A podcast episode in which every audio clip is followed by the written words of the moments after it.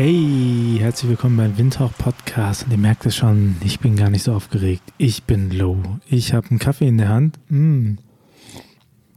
Denn es gibt eine Solo-Podcast-Folge und nicht nur eine, denn ich habe mir gedacht, im Moment sind wir ja so ein bisschen im Sommerloch, ja? Also, dass ich so mitbekomme, viele sind im Urlaub, das merke ich immer daran, äh, wenn ich ein Newsletter losschicke und die ganzen Autoresponder bekomme. Hey, ich bin bis da und da nicht erreichbar. Es sei euch gegönnt. Ich bin auch bald in Urlaub mal ein bisschen. Und dann dachte ich mir, okay, was machst du denn jetzt, wenn du jetzt hier Talkgäste ist auch im Moment schwierig hinzubekommen, weil die auch in Urlaub sind natürlich. Und ich möchte jetzt aber auch nicht vorproduzieren für in 30 Jahren, sondern immer auch so ein bisschen aktuell bleiben. Und dann hatte ich eine andere Idee, weil ihr sagtet, dass ihr die Solo-Podcast-Folgen richtig gut findet und äh, ihr die sehr viel äh, abruft und auch sagt, hm, das hat mir voll geholfen. Deswegen gibt es jetzt einfach in der Sommerpause ähm, sechs, sieben Kurse lang ein kleines Summer School. Und ich gebe euch mal so einen Einblick in die Sachen, die ich sonst referiere, wenn ich auch zu euch komme. Ähm, und damit ihr so ein bisschen in meine Gedankenwelt einsteigen könnt. Und ich hoffe, dass es euch hilft bei eurem Projekt. Ich versuche das so ein bisschen aufzuziehen, dass ihr ähm, nochmal auf euer Projekt drauf gucken könnt und das, was ihr so macht und überlegt, hm, worum geht es da eigentlich? Also wir reden ganz viel über Kommunikation, über Innovation, über neue Staaten, Kontaktflächen schaffen. Da will ich euch mal so einen kleinen Einblick geben. Und ich hatte ja schon mal eine Podcast-Folge aufgenommen zum Thema Wie starten, ne? und wo ich nochmal so ein bisschen mehr auf euren persönlichen Hintergrund geguckt habe und gesagt habe, das sind so drei Tipps: unter dem Radar bleiben, unabhängig sein, nicht gegen Widerstände anarbeiten, die euch helfen. Und in dieser Podcast-Folge möchte ich euch in der ersten Windtauch Podcast Summer School möchte ich euch ähm, ein bisschen erzählen über Chaos und Neues, weil ich glaube, das sind die zwei großen Kräfte, wenn es zum Thema Innovation geht. Bevor ich damit anfange, äh, lasst mich doch nochmal ganz kurz darauf hinweisen, dass ihr diesen Podcast mittlerweile unterstützen könnt. Ab 1. Oktober wird es auch einen Newsletter geben, dann bekommt ihr immer die ähm, Zusammenfassungen von den Podcast-Folgen geschickt, also so eine, so eine Hauptthese nochmal zusammengefasst, damit ihr die durchlesen könnt und euch entscheiden könnt, ob ihr euch das ganze Gespräch anhört oder ob euch das vielleicht schon als These reicht. Und sowas wie jetzt diese Summer School würden wir auch ganz gerne öfter machen. Viele, die im Podcast zu Gast sind, hätten Lust, auch Webinare zu geben und so ein bisschen mit euch zu schnacken, so eine kleine Fortbildungssache zu machen. Und ich würde das echt begrüßen, wenn das funktioniert. Und äh, das wäre natürlich etwas für Teil unserer Community. Also genau, kommt da gerne rein. Ähm, es gibt auch unterschiedliche Arten, diesen Podcast zu unterstützen, denn all das, was ihr diesem Podcast Gutes tut, äh, geht in die Entwicklung des Podcasts, dass es noch besser und noch schöner und noch, äh, noch hilfreicher für euch wird, denn darum geht es ja letztendlich, dass ihr hiermit unterstützt werdet, Kirchenentwicklung und Kirche der Zukunft besser umsetzen zu können. Ja, also und dass wir in Austausch kommen und dass wir eine große ökumenische christliche Plattform zum Thema Zukunft der Kirche hier bauen. Da habe ich Bock drauf. Und äh, genau, wenn ihr euch, wenn ihr diesen Podcast dabei unterstützen wollt, dann teilt ihn super gerne, gebt eine Rezension bei äh, iTunes oder kommt mit in die Community und profitiert von den einen coolen Sachen, die wir jetzt so aufbauen. Und damit ihr so einen kleinen Vorbegeschlag bekommt, hier mal Summer School mäßig über Innovationen. Und wisst ihr, wenn ich über Innovation rede und erzähle, was man so alles machen kann und Aufbrüche etc., dann höre ich immer grundsätzlich zwei Fragen.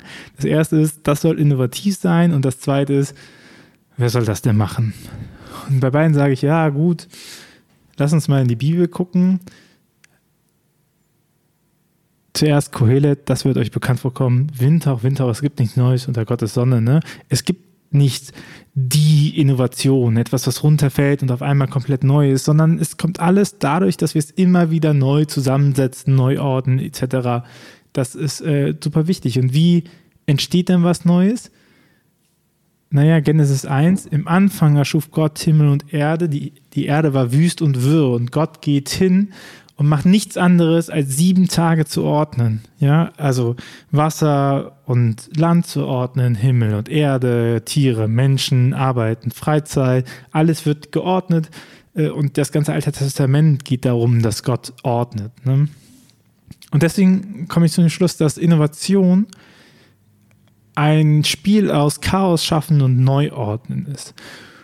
Und ich glaube, man kann das so ein bisschen vergleichen wie mit Lego-Bausteinen. Ne? Also guck mal, man kauft so eine Packung Lego ein, zum Beispiel das Erwachsene, Packung Lego, dann gibt es eine Anleitung, dann ist aufgebaut.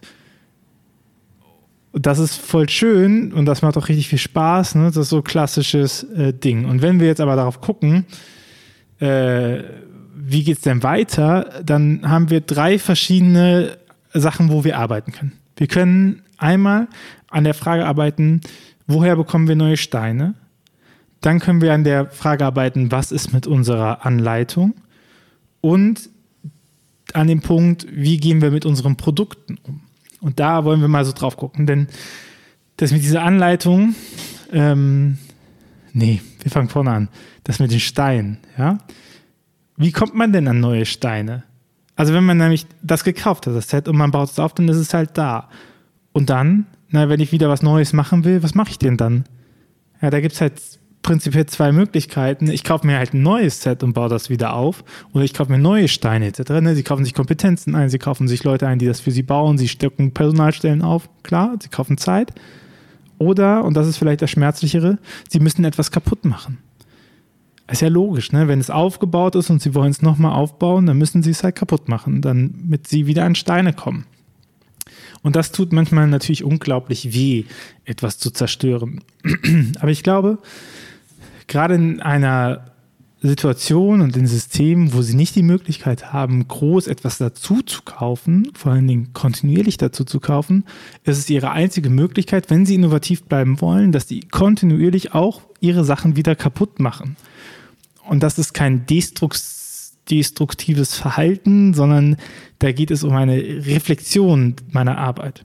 Ne? Also kaputt machen könnt ihr auch schon mal dadurch bestehen, dass Sie in Ihren Terminkalender reingucken und sagen, wo werde ich da eigentlich wirklich gebraucht und wo nicht. Und versuchen Sie sich doch mal in einer Woche, einfachstes Ding, eine halbe Stunde nur für Ihr noch nicht bekanntes neues Projekt einzuordnen. Wo Sie sagen, das mache ich da. Und sie, sie, versuchen sich eine halbe Stunde dafür zu holen, pro Woche. Wenn der, ja, mein Kalender so vor, ja, machen Sie es mal. So, da, da fängt Kaputtmachen an. Ne? Da fängt bei alten Abläufen sie abbrechen und sagen, äh, das haben wir schon immer so gemacht, zu sagen, okay, vielleicht nicht. Ne? Was ist das, was Sie brauchen, was ist das, was Sie nicht brauchen? Und sortieren Sie die Sache. Und jetzt sagen wir mal, Sie haben das geschafft. Ne? Sie haben neue Steine. Und dann gehen Sie hin und nehmen sich Ihre Anleitung und bauen die Steine wieder auf und sie haben einfach genau das Gleiche. Stellen fest, hm, das funktioniert nicht, machen es kaputt, haben Steine, nehmen die Anleitung und haben wieder genau die gleichen Sachen.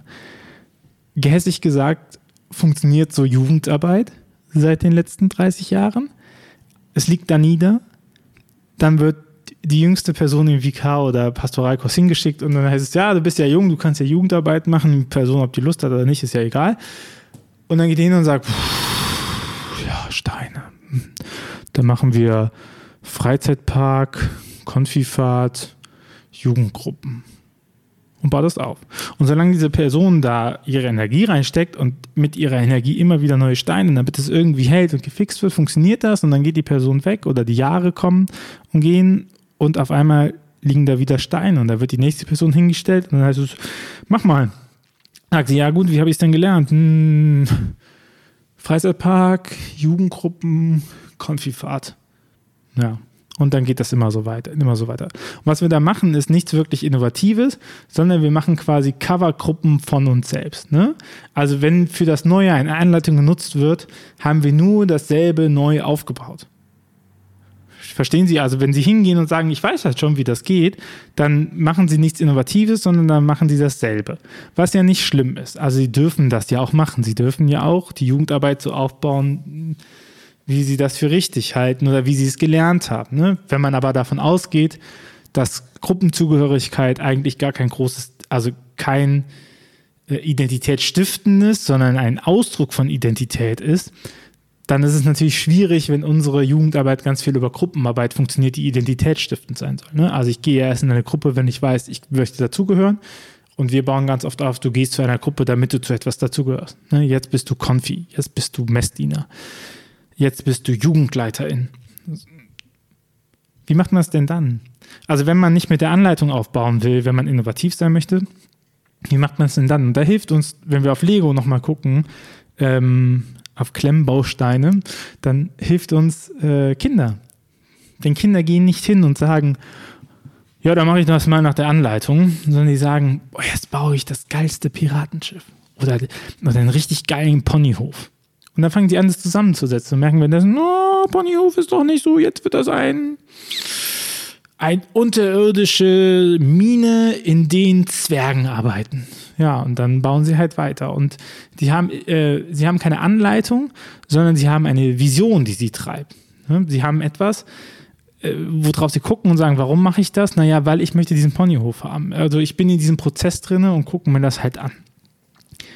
Und zu diesem zu diesem Vision-Ding gibt es die Methode des goldenen Zirkels, die ist von Simon Sinek, einen äh, US-amerikanischen Redner, Unternehmenscoach, der im Bereich von Leadership forscht oder arbeitet. Also die Frage ist, wie kann man im Gegensatz zu anderen Unternehmungen die Führung auf dem Markt übernehmen?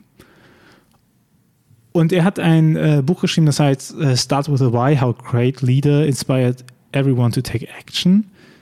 Das können Sie sich sparen. Das Buch, der TED Talk ist aber gut, der geht nämlich nur acht Minuten und diese acht Minuten sind in diesem Buch auf ein paar hundert Seiten äh, hochgeblasen. Und da entwickelt er das Modell des goldenen Zirkels und er sagt, es gibt drei Ebenen. Es gibt das Was, das Wie und das Wieso. Das Wieso ist, ist, sind die Motivationen, die Glaubenssätze, ne? Äh, was ist der überzeitliche Masterplan? Das ist halt die Vision. Das Wie sind die Werteprozesse und, und ähm, Innovationen, die irgendwie getätigt werden, ne? das sind so die Abläufe. Und das Was ist das Produkt? Und klassischerweise argumentieren wir ja immer vom, vom Was aus. Wir sagen, was wir machen. Wie, was ist Jugendarbeit bei euch? Jugendgruppen. Was ist Seniorenarbeit bei euch? Kaffeestunde. So, wir, wir reden über ein Produkt und wir sind sehr stark produktfokussiert. Und das große Problem bei einer Produktfokussierung ist, dass man sich super natürlich, also wenn man eine Produktfokussierung hat, dann kann man dieses Produkt optimieren. Das ist natürlich auch geil. Ne? Also man kann halt sagen, ich mache den besten Kaffeeklatsch, den es gibt. Ich mache die beste Jugendgruppe, die es gibt. Aber das Wie und das Wieso werden auf einmal abhängig in der Argumentation von dem Was. Ja, und wenn das Was wegbricht, wenn mein Produkt weg ist, vergesse ich manchmal, warum ich das eigentlich tue. So ein klassisches Beispiel in der Kommunikation, die von dem Was ausgeht, ne? stellt euch vor, man sagt halt, wir machen eine Familienfreizeit mit Messdienern, Konfis. Diese kann ermöglicht werden durch ein Team junger Ehrenamtler, die mit viel Engagement die Fahrt vorbereiten und mitleiten und von uns als Hauptamtliche begleitet werden. Das ist das Wie. Dies ist uns wichtig, da wir glauben, dass Partizipation, Autonomie und Freiräume entscheidende Kriterien für die Jugendarbeit sind. Das ist das Wieso. Ne? Wir haben das Produkt, die, äh, die Ferienfreizeit, wir haben das Wie, also wie die Prozesse laufen. Ne? Es gibt ehrenamtliche Jugendleiter etc und Hauptamtliche und dann gibt es das Wieso, das ist die Autonomie und die Freiräume und die Partizipation. So würden sie das wahrscheinlich alle erfahrungsgemäß bauen. Wenn jetzt aber die Ferienfreizeit wegfährt, dann fällt es einem oft schwer, nochmal an diesen Punkt zu kommen und zu sagen, wieso mache ich das überhaupt? Ja, die, die Vision ist nicht weg, aber sie ist schwerer erreichbar. Und Cynic sagt, erfolgreiche Unternehmen kommunizieren vom Wieso zum Wie zum Was, warum. Ich zeige Ihnen das mal kurz. Wenn wir dieses gleiche Beispiel nehmen, dann klingt es auf einmal halt so. Wir glauben, dass Jugendliche gerade in Zeiten von zunehmenden Leistungsdrucks die Möglichkeit haben müssen, autonom, partizipativ und mit Freiraum ihre eigenen Ideen umzusetzen. Das ist das Wieso. Dabei stehen wir Hauptamtlichen als personales Angebot, beobachten und beraten jederzeit zur Verfügung. Die Jugendlichen entscheiden selbst über ihre Aufgaben. Das ist das Wie und bieten auch in diesem Sommer wieder eine Ferienfreizeit an. Das ist das Was. Und merken Sie, wie die Gewichtung da drin sich ändert? Also wie viel epischer das klingt, weil halt klar wird, okay, meine Aufgabe ist nicht, die Ferienfreizeit anzubieten. Meine Aufgabe ist es, Jugendliche zu ermöglichen, autonom, partizipativ und mit Freiraum ihre eigenen Ideen umzusetzen. Und das machen wir sowohl in der Umsetzung der Ferienfreizeit als auch in der Ferienfreizeit selbst. Und wenn die Ferienfreizeit wegbricht, so, das haben wir ganz oft jetzt im, in der Corona-Zeit gemerkt, unsere Produkte gehen weg, weil sie nicht mehr mh, mm, nachgefragt werden können, so. Und dann ist man da und denkt, was mache ich denn jetzt? Die Ferienfreizeit ist weg, darauf, darauf habe ich hingearbeitet. Aber wenn ich weiß, meine Aufgabe ist nicht die Ferienfreizeit zu machen, sondern meine Aufgabe ist, Jugendliche dabei zu unterstützen, den zunehmenden Leistungsdruck autonom, partizipativ und mit Freiraum ihre eigenen Ideen umzusetzen, dann habe ich davon wieder einen Ausgangspunkt, wie ich ein neues Produkt umsetzen kann. Und das macht Innovation, ne? Das, oder das ermöglicht dieses Denken wieder, dass ich halt sagen kann, okay, mein Produkt ist nicht das Wichtige, meine Vision ist das Wichtige. Und wenn ihr dann nochmal auf eure Lego-Steine guckt und halt sagt so, hm, das habe ich alles an Ressourcen, ne? ich weiß das, ich, ich weiß, was, wie viel Geld ich habe, ich habe mir Zeit freigeräumt, ich weiß meine Zielgruppe vielleicht, darauf gucken wir alles noch in der Summer School. Ne? Ich habe so meine Bausteine, aus denen ich prinzipiell was bauen kann. Ich bin ja nicht unfähig, ich kann schon irgendwas bauen. Und dann gucke ich da mit meiner Vision drauf und sage, hm, hier muss ich Freiräume schaffen für Jugendlichen. Wie schaffe ich das denn? Und dann fange ich an zu bauen. Und ich glaube, in Innovationsprozessen oder wenn du dich in einen Innovationsprozess begibst und sagst, ich möchte was Neues schaffen, dann ist das Wichtigste an der Sache, dass du Motivation für dich findest, das zu starten und zu sagen, hey, ich gehe jetzt mal an, was möchte ich eigentlich, was kann ich eigentlich und dann von klein auf äh, Step by Step die Sachen machen. Und die wichtige Sache ist dabei, sich über seine Vision klar zu werden. Ja, die darf sich auch mal ändern. Was ich aber auch nochmal erwähnen möchte, die Vision ist schon etwas, was vorangehen möchte. Ne? So, das ist nicht etwas, die Vision zu sagen, ich hätte gern alles so, wie es war.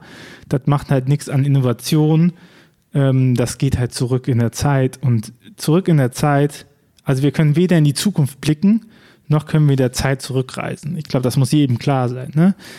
Konzepte, selbst, es ist auch kirchenhistorisch nicht so ganz korrekt, ne? aber selbst wenn wir sagen, sie wären noch vor 30 Jahren funktionierend gewesen, ist das kein Garant dafür, dass sie heute noch funktionieren, weil wir keine Zeitmaschine haben, weder zurück noch nach vorne, sondern wir müssen uns auf die Momente konzentrieren und da handlungsfähig bleiben. Was mir immer hilft, wenn ich so auf diesen Innovationsprozess gucke, ist sich das äh, Prinzip der Serendipität bewusst zu werden.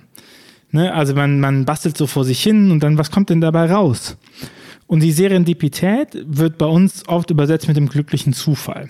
Ja, also bastelt herum und dann zu sagen, okay, jetzt hat der die Post-its erfunden oder den Filterkaffee oder äh, Kletten, also ein Klettverschluss oder äh, Penicillin. Ja, alles glückliche Zufälle. Ja, der Post-its-Typ wollte den besten Kleber entwickeln der Klettentyp ist einfach mit seinem Hund spazieren gegangen und gesagt, das ist interessant, dass diese Pflanze kleben bleibt. Äh, äh, Frau Melitta hat gesagt, boah, der Kaffee schmeckt so scheiße, kann man da nicht was Besseres machen? Hm, was ist eigentlich dieses Löschpapier? Und äh, der Penicillin-Mensch war einfach ein ganz schön, ganz schön chaotischer Mensch, der hat Schimmelpilz in sein Büro wachsen lassen. So. Und irgendwie ist daraus alles immer eine krasse Erfindung geworden, die sie nicht erwartet haben.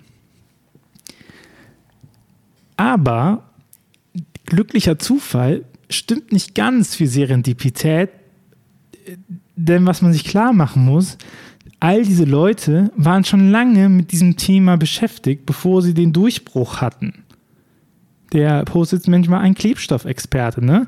Und äh, Frau Melita hat sich damit schon vorher beschäftigt und der Penicillin-Mensch war ein Experte in Schimmelpilzen und, und äh, Reagenzkulturen sich angucken. Und dadurch konnten sie überhaupt erst einordnen, was sie da gesehen haben. Das heißt, wenn du in einem Prozess bist und sagst, ich mache jetzt irgendwas neu, ich arbeite daran, dann kommt es dir am Anfang so vor, als ob du keine Ahnung hast. Und ähm, und sich sehr viel nutzlos anfühlt.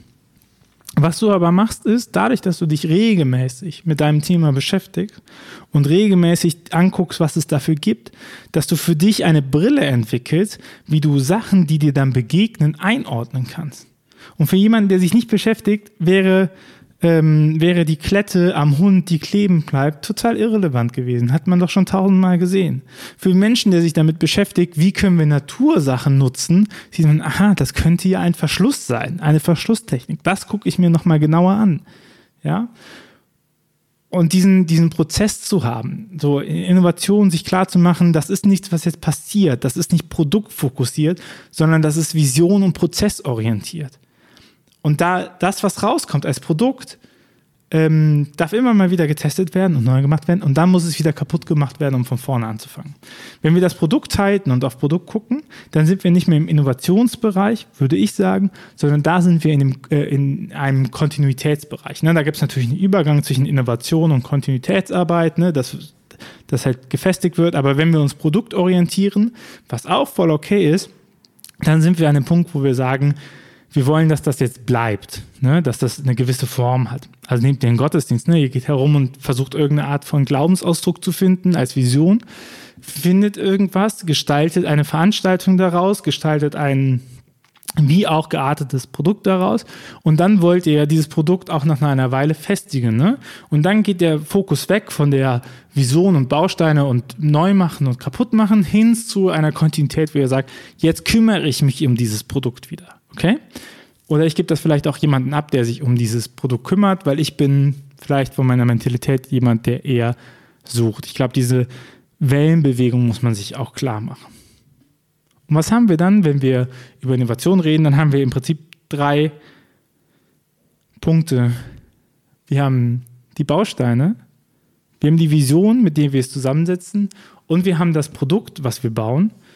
Und wenn wir im Innovationsprozess sind, wird das Produkt kaputt gemacht, wir haben wieder Bausteine und mit unserer Vision bauen wir es kontinuierlich auf und zu. Ne? Das ist so das, was man unter Umständen auch unter Prototyping, Prototyping äh, fasst. Ne? Oder mal testen. So testen ist ja ein geflügeltes Wort. Ne? Mal ausprobieren, funktioniert das? Okay, was funktioniert nicht? Wieder zurückgehen, neu aufbauen, so.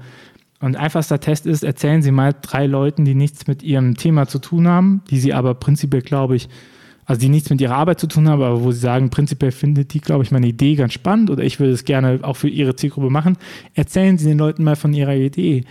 Und dann haben sie ganz schnell einen kleinen Test drin. Ne? ihr Produkt ist dann nur ihre Idee mal zu formulieren. Und sie werden merken, funktioniert das? Dann können sie an diesem Produkt vielleicht weiterarbeiten oder äh, diesen Baustein, der funktioniert, mitnehmen und weiter aus, äh, ausfüllen. Oder die merken schon, ah, das funktioniert nicht, dann machen sie es komplett kaputt und bauen weiter mit ihrem Baustein. Ne? Immer ihre Ressourcen kennen, Bausteine aufbauen. Jetzt muss ich einmal einen Schluck trinken. Hm. Diese Summer Schools werden nicht geschnitten. Äh, das finde ich ein bisschen schade bei den ganzen schweren Wörtern. Aber so ist das nun mal. Das ist so der kleine Auf Auftakt zu äh, Vision, Chaos, Neues schaffen, wie funktioniert innovatives Handeln, was so der erste, erste Schritt dorthin. Hey, wenn dir das gefallen hat, schreib doch gerne in die Kommentare, komm in unseren Steady-Kanal rein, steadyhq.com slash windhauch, ne, wo du uns unterstützen kannst als Mitglied. Gerne können wir da diskutieren, aber auch auf Social Media etc. Ähm, schreib mir gerne, welche Summer School Einheiten du nochmal möchtest.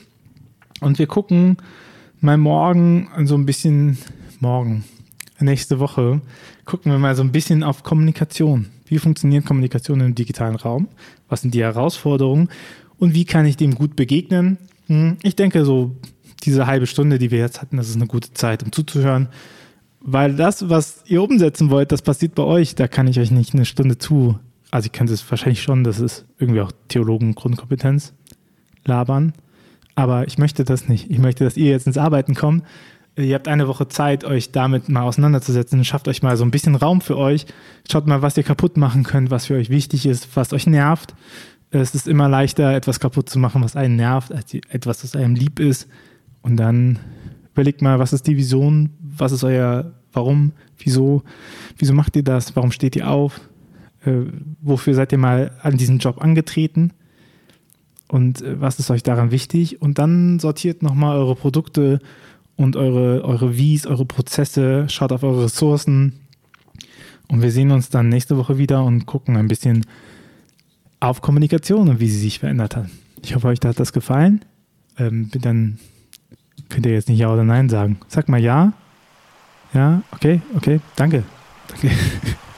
Macht's gut, bis zur nächsten Woche. Ciao.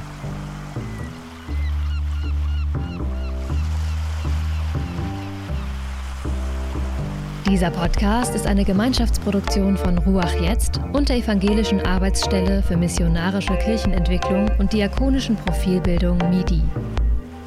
Produziert von Ruach Jetzt. Mehr Informationen findest du auf windhauch.ruach.jetzt.